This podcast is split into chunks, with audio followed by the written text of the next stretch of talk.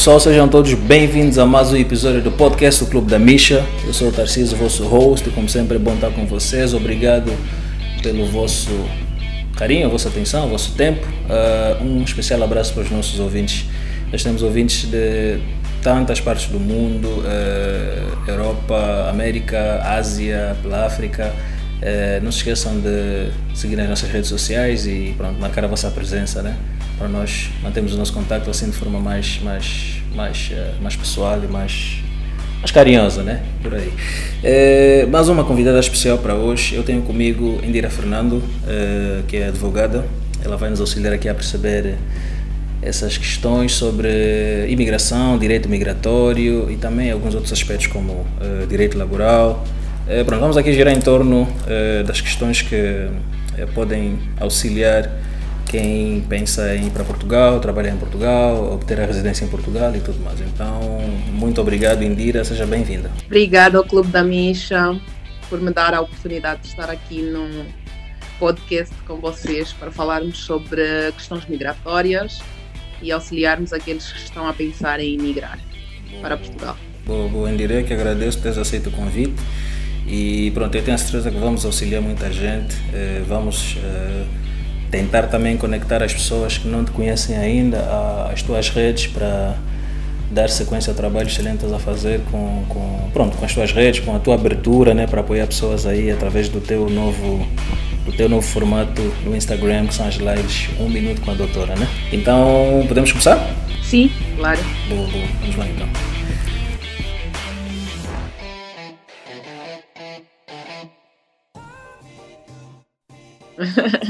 Bom, eu sou Indira, Indira Fernando, um, sou uma jovem menina, tenho 33 anos, vivo em Portugal há 7 anos, uh, sou advogada em Portugal e trabalho das várias questões jurídicas à questão migratória.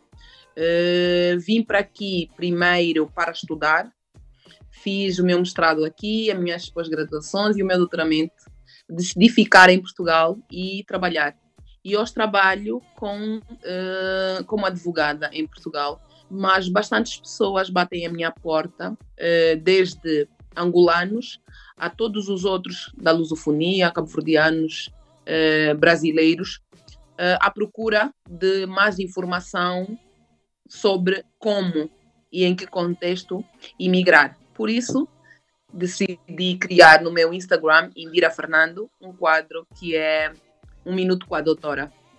É um quadro de interação onde nós, eh, ou eu falo com os internautas, pessoas que entram na minha live e que têm direito a fazer uma pergunta relacionada a questões migratórias e a outras questões jurídicas. Trabalho também com direito laboral, trabalho também direito de família menores, penal, civil. Na verdade, todas aquelas dores que são transversais à vida social. E as pessoas têm a oportunidade ali de fazer uma pergunta, eu respondo uh, diretamente naquele momento, no, no quadro Minuto com a Doutora, e se sentirem necessidade de mais, então nós fazemos uma consulta. Boa, boa. Obrigado pela apresentação. É, pronto, é, é, um prazer aqui poder contar contigo e estar assim, né, nesse formato para uh, colocar algumas perguntas. Indira, a minha primeira pergunta vai ser a seguinte: nós sabemos que, pronto, causa do, do dos aspectos que, que, mantinham Angola e Portugal ligados, né, algumas pessoas foram capazes de obter nacionalidade portuguesa eh, com uma série de formatos ou com uma série de, de, de quadros, pronto, na, na, falta de um termo melhor, alguma série, uma série de condições particulares, né? alguns por serem netos uh, de português, alguns por terem uh, algum tipo de vínculo uhum. familiar e tudo mais. Eu queria que falasse um bocadinho sobre isso. Uh, neste momento, quais são os quadros legais que podem, em que um angolano pode, por exemplo, requerer uma nacionalidade portuguesa quais são os, as leis em vigor e pronto, só, só para nós percebermos inicialmente esse aspecto. Ok. Bom, uh, já é conhecido a nossa relação com Portugal, é quase uma relação de maternidade, sendo certo que nós somos autónomos, somos um Estado democrático e de direito, enquanto Angola, mas as nossas relações que já vêm há muito tempo fortificam-se todos os dias. Portanto, eh, é normal que nessa altura do campeonato nós tenhamos angolanos que eh, tenham nacionalidade portuguesa, a nacionalidade portuguesa pode ser requerida pelos angolanos pelo tempo de permanência, que seria angolanos que saem de, de, que saem de Angola e vêm viver para Portugal e que devem estar em solo português há pelo menos cinco anos e depois desses cinco anos com uma residência legal podem requerer um pedido de nacionalidade por tempo de permanência.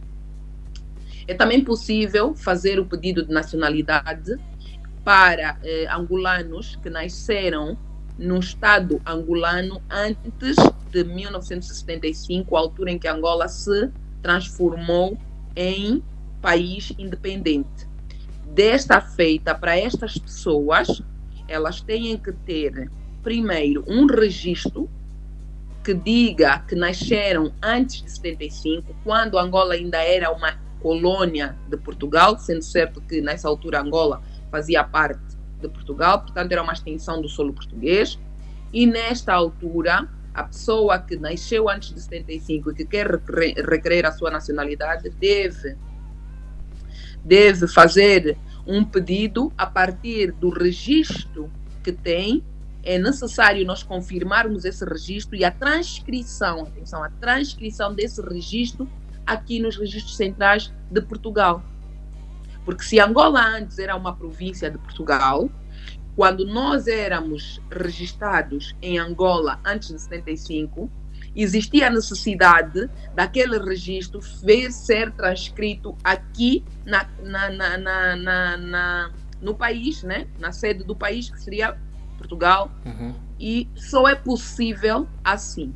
Ora, mas também existe a possibilidade de requerer a nacionalidade a partir dos pais para os, os filhos de, de pessoas que nasceram antes de 75. Também é possível para os netos, a partir dos seus avós, porque muitos de nós somos dessa nova geração, temos 20, 21 anos, temos eh, 18 anos, para requerermos esta nacionalidade a partir dos nossos avós, é porque eles já tiveram um tempo de, de vida nessa colônia de Portugal que era Angola.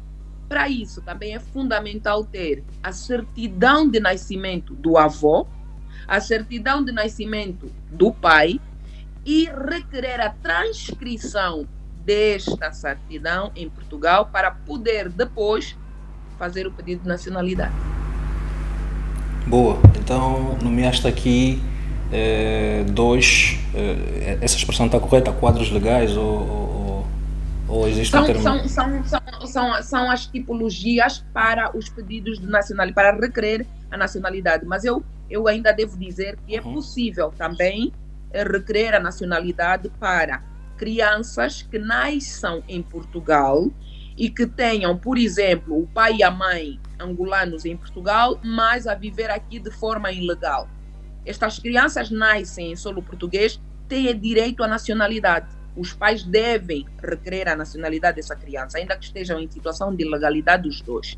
Também é possível, por exemplo, e tem acontecido muito, as nossas irmãs vêm ter os bebês aqui em Portugal e se um dos pais, um dos progenitores estiver em, em solo português de forma legal, também é condição para que esta criança requeira a nacionalidade.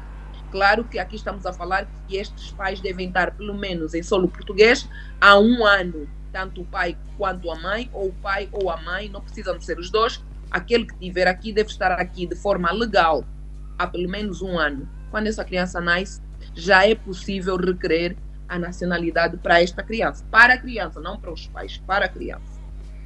Ok, boa, boa. Uh, pois, uh, por causa do. Eu, eu, tive, eu, tive, eu tive a oportunidade de conversar sobre um podcast, uh, em um podcast com um agente imobiliário que nos explicou um, as condições pelas quais se podem adquirir casas em Portugal quando não se, quando não se é residente E pronto, esta outra, o que estamos aqui a falar agora então vai culminar bem com o que estamos a falar. Então, algumas perguntas que eu tenho são minhas, são no segmento do primeiro podcast e pronto, estamos aqui a tentar cobrir o máximo de dúvidas. Uh, a questão da, a questão da, da permanência em solo português, uh, obviamente que a pessoa pode obter um visto, né? um visto com, com, com uma duração estipulada, seja para passeio ou para, para alguma outra condição, uh, visto de estudante, visto de doenças e depois tem também uh, residência. Então eu queria que falasse um bocadinho sobre esses dois, uh, esses dois instrumentos, quais são as opções dentro dos vistos e depois residência, né? se se pode obter uma residência sem estar em solo português a partir de Angola, se tem que chegar e depois iniciar o processo, quais são os tipos, uhum. os tipos de residência que se podem requerer e, e pronto, os trâmites. Bom, Uh, são duas questões uh, que estão desassociadas, porém que convergem, melhor, estamos a falar de visto e depois estamos a falar de residência. O visto é o início do processo que irá culminar com uma residência. Mas nem sempre um visto culmina com uma residência. Se nós estivermos a falar, por exemplo, de um visto de turismo, que é um visto normalmente de 90 dias a 120 dias, este visto nem sempre irá culminar numa obtenção de residência. Então, por exemplo, uma pessoa que pensa em sair de Angola para vir para Portugal passear, como nós muitas vezes já fizemos, essa pessoa vai pedir ao consulado português que lhe seja atribuído um visto de turista. Para o visto de turista não existe uma estrutura de residência. Por quê? Porque a pessoa vem e vai sair do país, tem aqui um, um, alguma coisa pontual para fazer, veio visitar, veio passear e tem que, terminado o tempo dado pelo consulado, sair do solo português. Há uma outra situação, uma pessoa que requer um visto de estudante. O visto de estudante é mesmo um visto de estudante, não é um visto migratório, apesar de ser um visto que te culmina com uma residência. Por quê? Quando você faz um pedido de visto do ensino superior, e é, é, é fundamental dizer que o visto de estudante pode ser visto de estudante do ensino superior ou visto de estudante do ensino de base. Se for um visto de estudante do ensino superior, a formação normalmente são três anos, mas a residência que o Estado português te dará é uma residência de um ano perdão, renovável de um em um ano até o terceiro ano. Ok? pode acontecer, pode acontecer de eh, fazer um pedido de visto para estudante do ensino de base. Uma criança que entra para solo português, por exemplo, para fazer o sexto ano, faz o sexto ano, depois de entrar normalmente as, essa estrutura de visto de estudante, o próprio consulado estabelece uma relação com os serviços de imigração e fronteiras, chamado CEF em Portugal, para que exista esse link. A criança entra com visto de 350 dias, 320 dias, 120 dias, mas já com uma indicação para ir a um posto consular do CEF para obter a sua residência. Ok? Boa. Uhum. Então, podemos aqui falar também do visto que é para aposentados ou para empreendedores. O Estado português tem o visto D7, que é criado, D2, perdão, que é criado para pessoas que, vamos pensar que os nossos pais normalmente são as pessoas que já que nós conhecemos com um bocadinho de idade, têm 65 anos, têm uh, já a sua, a sua aposentadoria uh, em Angola e querem vir viver o tempo de vida que têm em Portugal. Podem vir desde que consigam confirmar no início ao consulado português que têm o equivalente ao salário mínimo português de forma regular, ou seja, todos os meses recebem, por exemplo, 705 euros, que são o, o, o, salário mínimo em Portugal, e mais o remanescente de 40, 40 euros por dia, que vão gerir para se manter aqui. Essas pessoas têm aqui eh, alguns dos, dos, dos critérios que se pede para requerer um visto de aposentadoria. O mesmo que estamos a falar para estas pessoas, poderemos falar para as pessoas que pensam em investir em solo português. Tu tens que ter o equivalente a 705 euros vezes 12 meses em conta, será aquele investimento que tens de ter para garantir que quando vieres ao, a, a, Portugal consegues te suster aqui ou te sustentar, seria o termo, e depois tens de ter mais o adicional aos 40 euros que é de gestão da tua vida diária em Portugal. Quando tiveres isso, que é um dos requisitos, não é o único, poderás fazer um pedido para uh, um visto de, de, de, de investidor. O Estado, o Estado português criou um, um manancial de outros vários vistos, certo. que é para garantir que as pessoas venham a Portugal com os vistos específicos para que possam também adquirir as residências de forma específica. Porque todo visto tem uma probabilidade de aquisição de residência, com exceção do visto de turista. Claro que eh, já existem algumas pessoas que tiveram a falta de cuidado de entrar para solo português com visto de turista, entretanto decidiram ficar e depois ficaram em situação de irregularidade, porque quando você recebe um visto de turista, você tem que sair quando termina o teu visto. Se você não sai, você está em situação de irregularidade. E há pessoas que se mantiveram em solo português e ainda se mantêm em situação de irregularidade para depois fazer uma manifestação de interesse, ou seja, o processo que os outros que estão em Angola, ou que estão na Guiné, ou que estão em Cabo Verde, ou até no Brasil, que pensam em, em, em, em sair eh, para emigrar para Portugal, pedem os vistos específicos para as ações que querem no solo português, esta pessoa começa dentro do solo português. Não sei se me fiz perceber. Claro, claro. Estamos juntos? Claro. pois. E então acontece às vezes de as pessoas, olha, vêm para Portugal com visto de turista, decidem ficar, ficam em situação de irregularidade, depois é que iniciam a sua manifestação de interesse, que é dizer ao Estado português, olha, eu já estou aqui e tenho condição para ficar, mas aí tens que mostrar ou preencher os requisitos, desde ter uma habitação, ter um emprego, ter uh, seguro de saúde, são vários os elementos, mas pronto, são os elementos que você precisa de ter para garantir que não irás ficar em solo português em uma situação de precariedade, porque o, português, o, o Estado português não quer que ninguém esteja aqui assim.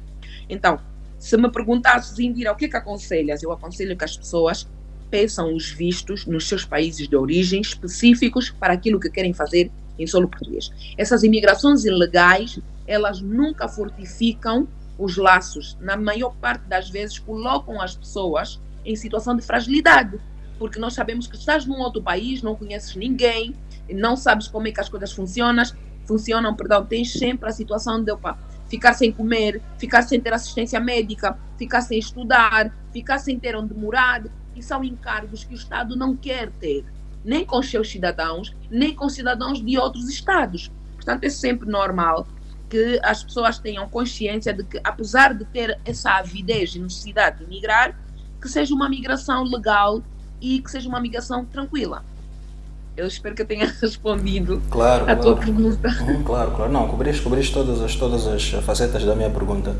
Uh, pronto, eu vou, vou fazer uma follow-up question né, dentro daquilo que respondeste. Uh, uhum. Quais é que são as principais, tu usaste o termo dores, né?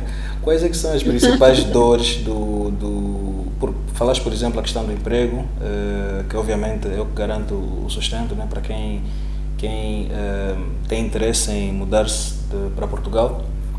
Uh, como é que é essa questão? Podemos começar por aí. Como é que é a questão da obtenção do emprego para quem, por exemplo, está a trabalhar em uma residência? Obviamente que se, estiver, se ainda não tiver a residência e precisa de um emprego para para fazer parte do processo de obtenção da residência, é possível buscar um emprego mesmo antes da residência? Ehm, quais são as condições eh, oferecidas para quem não dispõe de uma residência ainda? Se calhar tem um visto ainda eh, que levou para lá e está a trabalhar no processo. Bom, é assim. Uh, a obtenção da residência vai te garantir o acesso aquilo que tens direito em solo português, ainda que em situação de imigrante, porque é uma situação legal. ok? Então, poderás ter direito a um emprego condigno, a uma habitação condigna, ou a fazer um contrato de habitação, ou até uma, uma aquisição do imóvel de forma condigna, dentro dos, das normas do Estado português. Poderás ter também, e aliás, costuma-se dizer que o, o, os países eles têm uma visão para o cidadão que entra como persona não grata, persona grata e persona muito grata. Quem é a persona grata? É aquela pessoa que entra dentro dos termos legais. Quem é a persona não grata? Aquela pessoa que entra dentro dos termos ilegais. Quem é aquela pessoa muito grata? Aquela pessoa que entra dentro dos termos legais e também faz aplicações de investimento dentro do país, ou seja, consegue criar postos de emprego, consegue criar uh, estabilidade econômica não só para si, mas para os seus aqui dentro.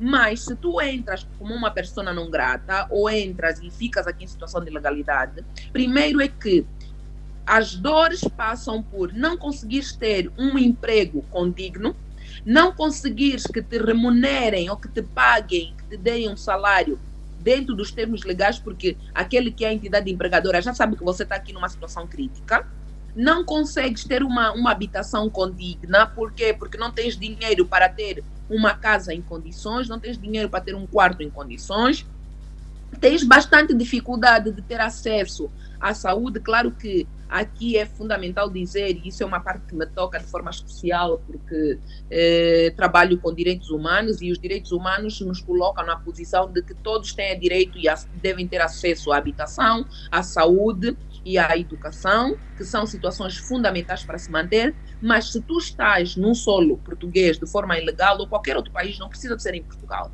tu tens dificuldades em aceder a estes que são os teus direitos. E muitas vezes eles até são coartados. Nós temos muitas pessoas que nos procuram e que, olha, o, o patrão tinha que lhe pagar 705 euros, só lhe pagou 200 euros e mandou-lhe para a rua, o patrão manda-lhe trabalhar mais do que 8 horas, que é o, o, normal, trabalha 16 horas, mas não lhe, não lhe paga os abonos ou as horas extras. São variadíssimas as situações que passam por ser essas dores que eu falo em relação à imigração ilegal. É também fundamental dizer que, eu não sei, eu, eu às vezes, às vezes as pessoas falam comigo e dizem assim, tu és às vezes muito realista, mas eu prefiro ser, uhum. porque é o que eu gostaria que as pessoas tivessem comigo essa conversa se eu estivesse do outro lado. Claro. Vende-se um sonho de que a imigração é uma beleza, mas a imigração é dura. Estamos a deixar as nossas famílias, estamos principalmente, por exemplo, para nós angolanos, que temos o hábito de conviver e viver juntos. O tio, o primo te dá um pão, te dá um, sei lá, um chá, te dá uma cadeira. Aqui não é assim. Uhum. Na imigração, nós deixamos para trás a nossa família. Então, já temos a dor da solidão de estarmos sozinhos. Uh, a falta de capacidade monetária, dinheiro. Não tem ninguém que te empresta, porque todo mundo está a trabalhar para ter, percebes? O mínimo aqui é fundamental. Okay. Então, não sabes a quem ir pedir. Uh, a frustração de saíres da Angola como técnico superior e vir aqui trabalhar no, sub, no subemprego, porque o imigrante trabalha sempre com algumas exceções. O imigrante normalmente tem que fazer aquele trabalho que nunca faria no seu país. o processo de imigração te leva a conviver com uma realidade completamente diferente do que eu sonho. Nem sempre na imigração você formou-se em direito, como é o meu caso, eh, tenho as minhas formações todas em direito e posso exercer e trabalhar como advogada há quem formou-se em direito e não conseguiu, percebes? Há quem é médico e não consegue trabalhar num hospital, há quem é economista e não consegue trabalhar numa banca ou num banco e está a fazer aquele, aquele trabalho de, de fabril, por exemplo, não que seja um menos trabalho, não que seja um, que tenha menos valor, mas tu pensas que vais trabalhar naquilo que te formaste e muitas vezes não trabalhas naquilo que te formaste, percebes? Claro. Tens que te reinventar, a imigração te dá essa visão eu, eu, eu acho que o, o acrônimo da imigração tem que ser nos reinventarmos. Boa, boa, boa. Obrigado pela, pela, pela, pela observação. Uh, outra questão, Indira, uh, sobre a questão da aquisição de imóveis. Uh, quem adquire um imóvel em Portugal automaticamente está able ou está em posição favorável para obter a, residência. A residência. Existe, tem, tem que ser um certo valor do imóvel, como é que essa parte funciona? Sim, olha, aqui tem duas situações. Nós podemos estar aqui a falar, por exemplo, do visto Golden. O visto Golden é um visto de investimento supra, onde a pessoa compra um imóvel e está efetivamente elegível para ter uma residência em Portugal. Mas são valores altíssimos, estamos a falar de 500 mil euros. É fundamental que se veja. Depois, tem que ver com qual é que é a, a região de Portugal que vais, vais comprar o imóvel. A nova, a nova, a nova, a nova lei de, de, de investimento determina que para os vistos Goldens são 500 euros, mas para as áreas que não sejam, por exemplo, ou melhor, são 500 euros para Porto, eh, Lisboa, Porto e, e, e, as ilhas, contando que eh, não seja para habitação, ou seja, não vais comprar uma casa, tens que criar um posto de emprego, tem que ser alguma coisa relacionada com business, ok?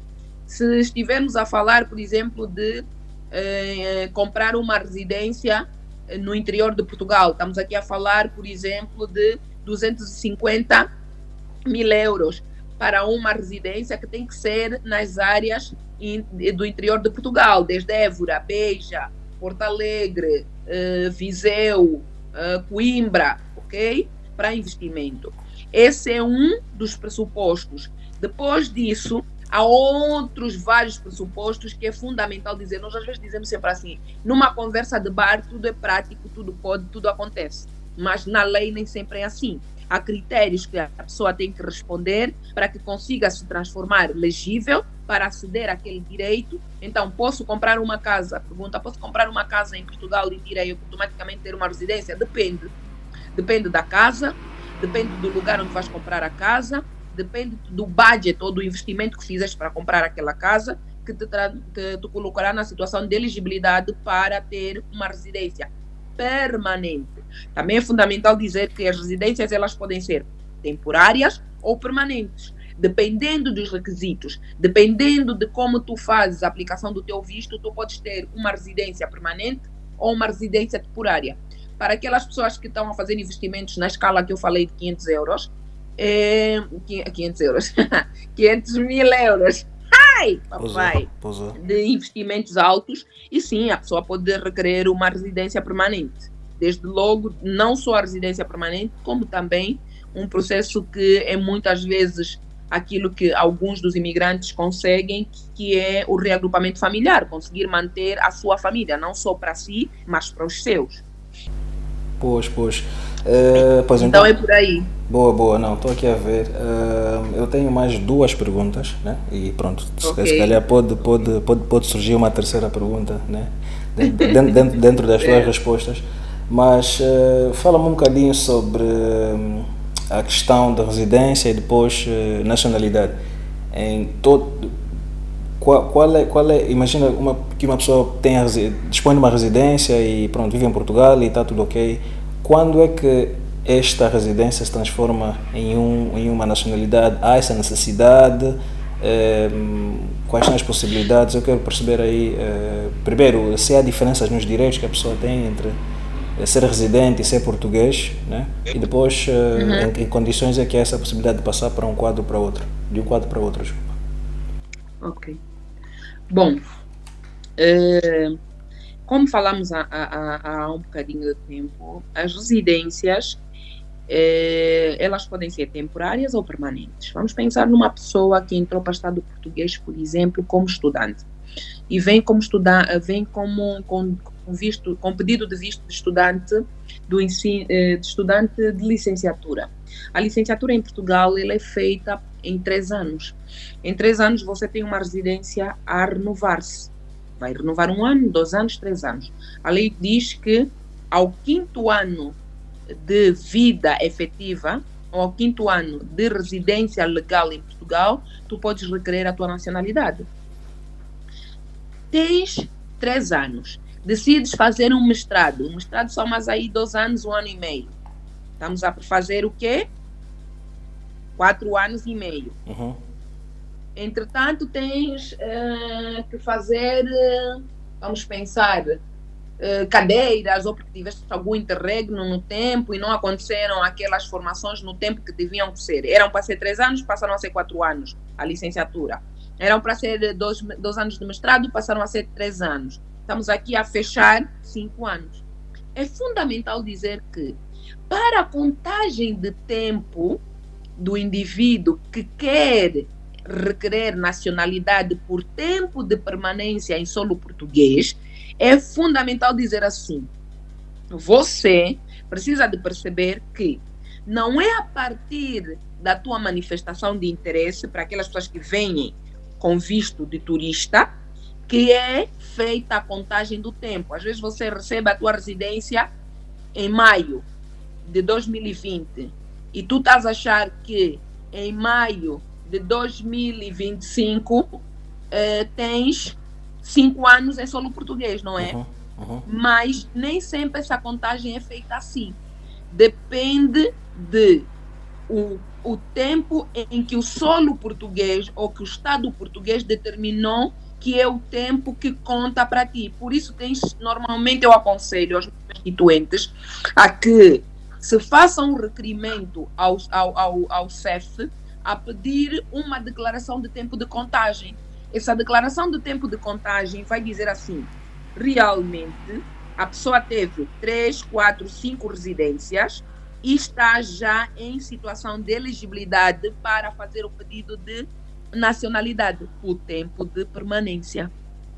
Ou tu estás a contar cinco anos e eles estão a contar três anos ou quatro anos, porque em alguma altura houve um momento que tu não eh, renovaste a residência no tempo devido ou que ficaste irregular e tem acontecido bastantes vezes, por quê? Porque nos últimos tempos, com um índice alto de imigração para Portugal, o CEF, que é o Serviço de Fronteiras Estrangeiro, nem tem sempre conseguido responder à expectativa, então muitas pessoas tinham que renovar as suas residências em um mês, vão renovar em três, em quatro, em cinco meses. Durante aquele tempo, você está irregular, o CEF não está a contar, você vai te contar quando tu puderes e conseguires fazer a renovação do teu título de residência. Portanto, pode acontecer de você estar a contar cinco anos e você estar a contar três, quatro, cinco anos, uhum. uh, três e meio, por, por exemplo. Qual é que é a diferença entre ter uma nacionalidade e ter uma residência? Depende. Existem residências permanentes, existem residências temporárias. A residência permanente normalmente te dá quase que todas as categorias daquilo que te daria o, o, a nacionalidade. Claro que com a falta de incidência que aqui não é nacional. Há determinadas eh, benesses, determinadas, eh, determinados acessos que tu tens enquanto eh, nacional do Estado português que não tens com a residência. Desde logo, o acesso a viajar para outros países, né? Fora dos vistos Schengen, ok? Tu, se tens nacionalidade, consegues viajar a todos os países que a nacionalidade portuguesa te dá. Mas se tiver residência, nem sempre é assim. Uh, conseguir, por exemplo, para quem tem intenção de concorrer no Estado português para uh, trabalhar no, no, no, no, Estado português como, como português, não como expatriado, não como imigrante. Há várias situações, não tantas assim. Às vezes, às vezes a gente ilusoriamente pensa que é mais fácil ter uma nacionalidade, é melhor. Depende. Isso tem muito a ver com como você olha para as suas estruturas. Mas, sim, eh, ter uma nacionalidade é diferente de ter uma residência. Mas muitas vezes aquilo que tu consegues com as residências permanentes conseguirás com a nacionalidade. Fora o facto de que a nacionalidade te coloca aqui na, na, na estrutura de ser nacional português. Tens acesso a absolutely tudo que o Estado português deixa em, em, em, a disponibilidade dos seus nacionais. Boa, boa. Não, bem visto.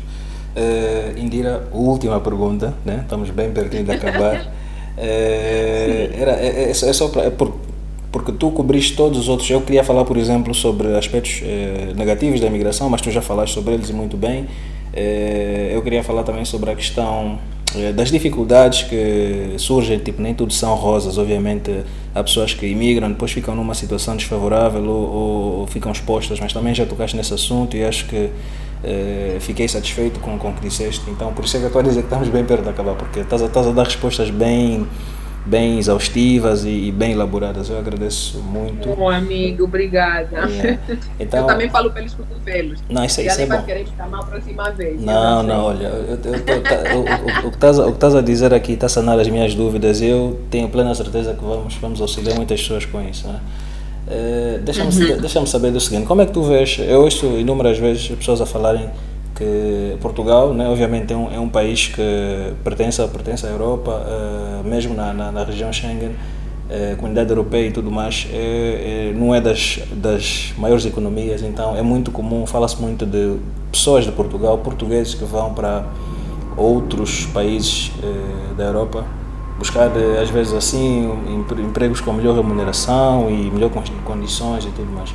É, Fala-nos um bocadinho disto, né? É, se, é, se, é, se é uma coisa que é comum quando os portugueses buscam por outros países dentro da Europa.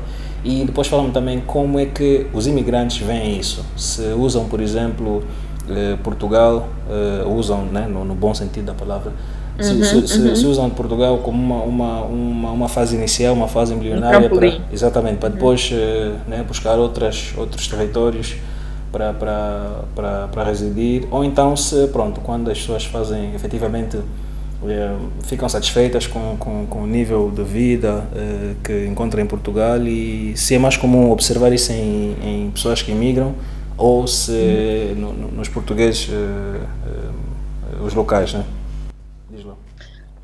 Certo, olha, é assim, meu amigo, eu eh, ao tempo de vida que estou aqui em Portugal, mas também pela experiência que tenho, porque já passei por vários cenários de migração, costumo dizer que nós somos do lugar onde estamos. Nós somos todos potenciais imigrantes e em situação de imigração. Não é uma característica dos países subdesenvolvidos a imigração. Não é uma característica de quem sou esteja a sofrer no seu país imigrar passa por muitos, mas muitos preceitos. Qualquer um tem a sua justificação para emigrar. Tal qual os angolanos imigram de Angola para Portugal, os portugueses saem daqui para Suíça, Luxemburgo, França, porque estamos todos nós à procura de melhorar as nossas condições e de estarmos nos lugares onde nos sentimos bem. Por isso é eu costumo dizer que nós somos do lugar onde nos sentimos bem. Essa que é a verdade. Existe sim uma grande, eh, grande estrutura de imigração de portugueses para outras paragens da Europa e do mundo. Uh, por quê? Por muitos fatores. Desde logo, Portugal é um país muito envelhecido. Então, eh, é um país que já está consolidado nas suas bases. Muitas das coisas que nós viemos para aqui procurar, eu falo nós, quando eu falo nós, estou a falar de alguns países em situação de desenvolvimento emergentes, eles já têm. Mas não é só isso que as populações querem. As pessoas querem mais. Portugal é um país ambicioso, para nós. Por quê? Porque nós aqui viemos à procura de melhores condições de vida, políticas públicas de educação, melhor educação, melhor saúde, melhor habitação. Mas chegamos aqui e vemos que temos efetivamente isso, mas há lugares onde podemos ter mais. Então, queremos sair daqui de Portugal e ir para outras paragens. Os portugueses, nascidos em solo português, olham para as suas realidades e ambicionam mais. Então, também vão para outras paragens. Portugal é um país tranquilo a nível de segurança. Portugal é um país é, com uma economia estável, é um país com uma economia estável, mas é um país empobrecido sob o ponto de vista de recursos, de recursos naturais. Não tem grandes recursos naturais. Por isso também depende de muita mão de obra eh, que está de portugueses fora eh, de Portugal e também do investimento que a União Europeia faz. Então, esse investimento nem sempre consegue cobrir as necessidades de todo, todo cidadão português. Percebe? Então, é normal que alguns portugueses com mais ambição ou com mais necessidade ou até que queiram experienciar coisas novas se permitam emigrar. Do mesmo jeito que nós em Angola, apesar de termos recursos como temos, entendemos que pá, quero conhecer um lugar melhor, quero viver melhor com a minha família, quero ter melhor acesso à saúde, à educação e a outros elementos fundamentais para a minha vida. Então, decido emigrar. A visão que se tem em torno disso é pensar sobre vários pontos de vista. O primeiro é que cada um de nós sabe por que razão imigra. E é fundamental que nós tenhamos consciência do que é que te leva a imigrar. É preciso você ter um foco na imigração para não te perderes. Mas também é preciso dizer que é fundamental ter um planejamento migratório, saber para onde é que eu estou a ir? Estou a sair da Angola, estou a ir para Portugal, mas qual é Portugal que eu estou a ir? Um Portugal que tem um nível de empregabilidade baixa, um Portugal que tem falta de acesso à habitação, um Portugal onde também é uma dificuldade a saúde pública, um Portugal onde nem sempre é fácil viver porque não temos capacidades monetárias, porque muitas vezes, é, como é que falo, a necessidade de imigrar é tão alta que nós não olhamos para é, as desvantagens da imigração, porque a imigração tem desvantagens. A imigração em Portugal também tem as suas desvantagens. Claro que é para quem está hoje em Angola ou no Brasil ou em Cabo Verde ou Santo Tomé, países que estão que são da lusofonia, que são os nossos primos mais próximos e que são a maior ou maior êxodo de imigração para Portugal, estão em situação de, de sofrimento tal que acham que pá, qualquer coisa em Portugal é melhor do que em Angola. Talvez seja, talvez não seja. Há pessoas com as quais lido e falo nestes países que enumerei que não abrem mão de estar em Angola, de viver em Angola, porque sentem-se bem em Angola. Como há portugueses aqui que também não abrem mão de viver neste Portugal com todas as dificuldades que têm para ir para Luxemburgo, para ir para a Suíça, para ir para a França, porque sobre a estrutura da imigração passa a resiliência, passa uh, a disponibilidade para outros cenários fora aquele que é o sonho bonito, lindo e maravilhoso de imigrar, encontrar uma casa, encontrar um emprego e ter estabilidade para estar e viver. Uhum. Claro que há outros cenários, mas ainda assim é fortificável a perspectiva de que imigrar faz parte de procurar o melhor para ti. Se é uma situação que tu queres, invista nessa imigração, faça planejamento migratório, faça planejamento, eh, faça consultoria migratória, procura saber mais sobre o país para onde queres ir, reavalie as tuas condições e saiba que é sempre bom voltar para o teu lugar e é sempre bom procurar novos lugares. Nós somos do mundo. Boa, boa. Não, concordo plenamente. Indira, uh, eu estou muito, muito satisfeito uh, com as respostas que obtive. Uh, ainda bem que pronto, fizemos acontecer, ainda bem que tiveste disponibilidade para uh, nos eh, fazer esse investimento de tempo aqui com o Clube da Misha. Eu agradeço muito. Eu não tenho mais perguntas. Eu queria saber se tu tens, eh, queres tocar em algum aspecto que pronto, eu, eu, eu possa não ter tocado e também saber como é que te encontramos, saber como é que, quais são os melhores canais para falar contigo e, e, e em que é que tu podes ajudar as pessoas. Ok. Bom, eu primeiro quero agradecer e quero, quero pedir, hum, pronto, quero pedir desculpa porque não, não pude em tempo integral conseguir responder aquilo que era o nosso anseio, mas ainda bem que fizemos acontecer, como tu disseste. Eu uh, sou cidadã do mundo e é uma frase que eu uso para a minha vida. Se eu não sirvo para servir, eu não sirvo para mais nada. Nós temos que nos colocar à disposição do outro. O processo de imigração é um processo difícil, é um processo que tem as suas belezas, mas também tem as suas dores. Não é impossível, mas é preciso ter resiliência, é preciso fazer um planejamento migratório. Vou voltar a bater nessa tecla. Eu sei que muitas pessoas não têm capacidade monetária de fazer um planejamento e depois eh, sair para ir para o país, mas então, se não é possível isso, tentem, nós estamos a um clique de tudo. Entrem na internet, procurem o máximo de forma exaustiva de informação do lugar para onde vocês querem ir. Tenham sempre em atenção que é fundamental fazer um pedido de visto legal, queiram e estejam na imigração de forma legal e regular, é a melhor maneira que você tem de amenizar o impacto que pode ser violento da imigração.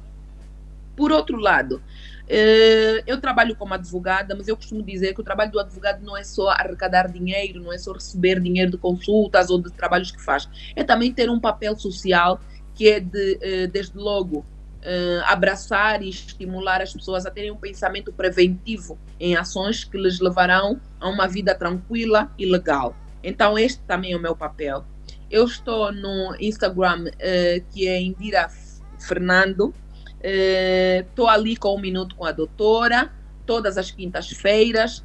Normalmente é às 14 horas de Portugal e às 15 horas de Angola, por enquanto. Quando muda, eu também normalmente costumo mudar e a informação eu deixo num post no Instagram. Uh, é um minuto, uma, uma pergunta e uma resposta para quem tem dúvida. Quem quiser mais, podemos marcar uma consulta.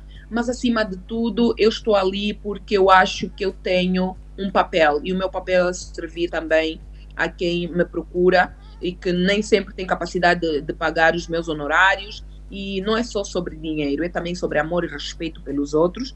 E eu espero sinceramente que eu possa ou tenha conseguido auxiliar o máximo aqueles que têm eh, dúvidas relacionadas com essas questões ou com outras todas.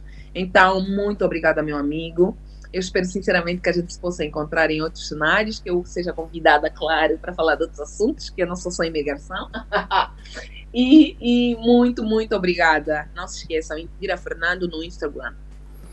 Boa, perfeito. Uh, Indira, nós também, pronto, né? Queremos, queremos uh apresentar a nossa disponibilidade. Se achas que nós podemos auxiliar com alguma coisa, por favor, não hesita, seja, seja um, um repost, seja eh, uma campanha, algum projeto que queiras fazer. Se, se achas que o Clube da Misha te pode auxiliar, te pode ser útil de alguma forma, então nós ficamos, teremos todo o prazer eh, em, em, em, colaborar. Né?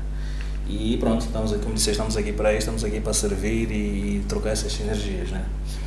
Uh, pessoal, uh, obrigado por ficarem connosco até agora. Uh, não temos mais. não se esqueçam de seguir as nossas redes, seguir o nosso canal no YouTube com os nossos episódios em vídeo e, obviamente, nos serviços de audio streaming angolano, que são da Unitel e o Musical. Então, fiquem bem, obrigado pelo vosso tempo. Indira? Boa, amigo, eu estou aqui desse lado.